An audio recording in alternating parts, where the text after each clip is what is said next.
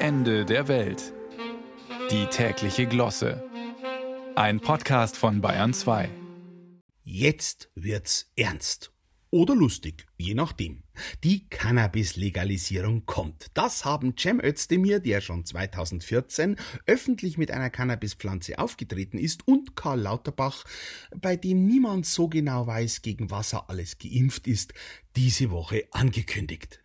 Dass zeitgleich der Film Kokainbär in die Kinos gekommen ist, spricht für das perfekte Timing der beiden politischen Spitzenkräfte und darf als flankierende Maßnahme betrachtet werden. Der Bär im Film frisst nämlich die illegale Drogenladung aus einem im Wald abgestürzten Schmugglerflugzeug und verbreitet anschließend Angst und Schrecken. Gut, es handelt sich dabei um Kokain, aber ich sage mal, hätte es im Film das Ampel-Cannabis-Gesetz schon gegeben, der Bär wäre mit dieser Droge womöglich gar nicht in Berührung gekommen, weil er sich regelmäßig im Cannabis-Club oder im legalen Eigenanbau mit gutem Gras versorgt hätte. Also vorausgesetzt natürlich, er wäre volljährig gewesen und Mitglied im Cannabis-Club. Das fragt man sich nämlich unweigerlich. Was ist das größere Monster? Der Bär auf Droge oder das arg bürokratisch anmutende Cannabisgesetz der Ampel? Kleiner Auszug gefällig? Erlaubt sind 25 Gramm Besitz, drei weibliche blühende Pflanzen, geschützt vor dem Zugriff durch Kinder und Jugendliche, also am besten im Waffenschrank wahrscheinlich, sieben Samen oder fünf Setzlinge. Der Konsum ist in Fußgängerzonen erst ab 20 Uhr erlaubt. 18 bis 21-Jährige dürfen nur wirkstoffreduzierten Stoff erwerben und besitzen.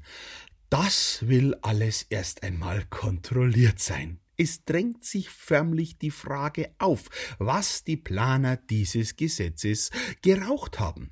Gut, es ist natürlich auch nicht leicht, ein Drogengesetz zwischen dem machtberauschten EU-Bürokratieapparat und den vornehmlich christlich-sozialen Drogenabstinenzlern mit Maskrug in der Hand hindurchzueiern.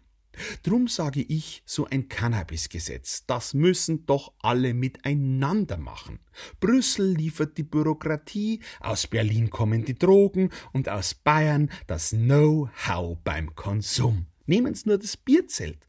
Das ist kontrollierte Abgabe von Drogen, schlimmstenfalls bis zum kompletten Kontrollverlust bei vollständiger Aufrechterhaltung der äußeren Ordnung. Egal was im Bierzelt abgeht, um 23 Uhr ist Schluss. Blöd nur, dass im Bierzelt Rauchverbot herrscht. Aber dann braucht man halt auch Rauchzelte mit Bierverbot. Auf der Schenke stehen statt Fässern weiblich blühende Cannabispflanzen und der Özdemir und der Lauterbach kontrollieren die Abgabe persönlich.